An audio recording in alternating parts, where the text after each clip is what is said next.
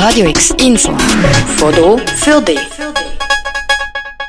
Boden behalten, Stadt gestalten. Das ist der Titel vom Buch, das bei einer Vernissage in der Stiftung Habitat vorgestellt worden ist. Rausgegeben ist das Buch von der Brigitta Gaber und dem Ulrich Krise. Sie wollen, dass sich die Leute mit der Frage bezüglich unserem Boden befassen. Unser Boden, weil der grösste Teil der Bodenfläche der öffentlichen Hand gehört. Das heisst den Bürgerinnen und Bürger. Darum ist es wichtig, dass man zu einem schaut und sich genau überlegt, was man damit macht. Gleichzeitig lernt sich das Buch an die Bodeninitiative im 2016, wo es darum gegangen ist, dass der öffentliche Boden nicht mehr verkauft soll werden. Die Initiative ist angenommen worden.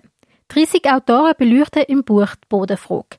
Der Klaus Hubmann, Betriebsökonom und auch Mitautor vom Weg zu den anderen Autoren. Es sind sehr starke Vertreter von Genossenschaften, von Wohnformen, von der Stadtgestaltung. Es sind ähm, auch Leute, die mehr aus dem rechtlichen Bereich aus das Ganze aufarbeiten, mit der Perspektive von der Mehrwertabgabe, was auch ein Steuerungsinstrument ist. Es sind historische Input von verschiedenen Leuten. Wie ist es zum Baurecht gekommen? Was ist der Hintergrund? Weil das schon eine alte Tradition ist und gar nicht etwas Neues. Zudem findet man im Buch Inputs aus anderen Ländern, wo beschrieben wird, wie es dort funktioniert. Es ist sozusagen eine Sammlung von 30 verschiedenen Beiträgen und Autoren, die sich mit dem Thema Boden beschäftigen und beschreiben, wie es zu der Bodeninitiative gekommen ist. Der Klaus Hubmann erzählt, wieso es wichtig ist, dass der Boden der öffentlichen Hand gehört.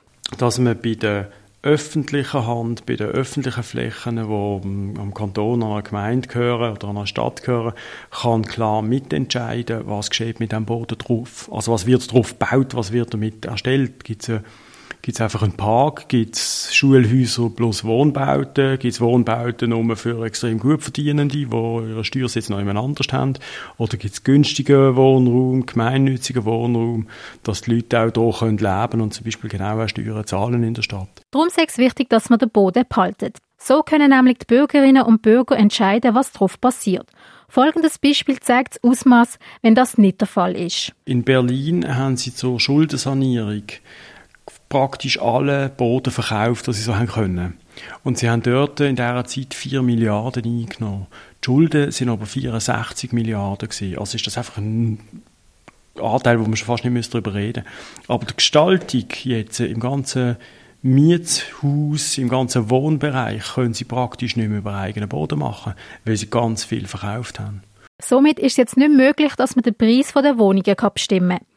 Auch in der Basel-Stadt findet der Klaus Hubmann ein Beispiel. Der Kanton hat an gewissen Ort, neuralgischen Ort, Land verkauft, um zu sagen, wieso überhaupt. Die ganze Märthalle zum Beispiel hat dem Kanton gehört. Und der hat sie einfach verkauft. Und dann ist es zwei, dreimal in den einen Fonds und dann ist das abgespalten worden und jetzt hat die gemeinnützige Stiftung einen Teil können übernehmen aber eigentlich hätte der Kanton können sagen, beim Bahnhof brauchen wir eigentlich eine Entwicklungsfläche für die Stadt, egal was jetzt kurzfristig passiert. Anstatt Land an Investoren zu verkaufen, soll der Kanton das Land behalten. Man soll langfristig für die Stadt überlegen. Momentan hat ein Investor für die Perspektive von 15, 15 Jahren viel Geld zu machen. Und die Stadt hat eine lebenslängliche Perspektive.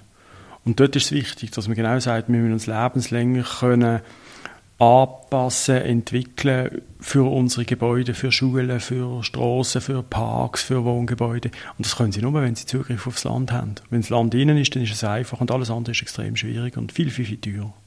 Aber nicht nur Boden behalten ist wichtig, sondern auch aktiv kaufen. Das ist auch Thema von der Bodeninitiative oder ein Anliegen, dass der Kanton aktiv Land erwirbt.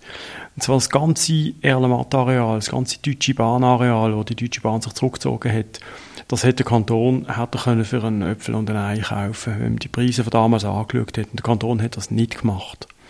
Auch dort hätte man viel für die Stadt rausholen aber stattdem haben Private das spekulativ gekauft. Wir haben auch, die Stiftung Habitat hat einen rechten Anteil von dem Land dann gekauft, um es wieder können gemeinnützig zur Verfügung zu stellen. Aber da hätte der Kanton können und sollen einsteigen.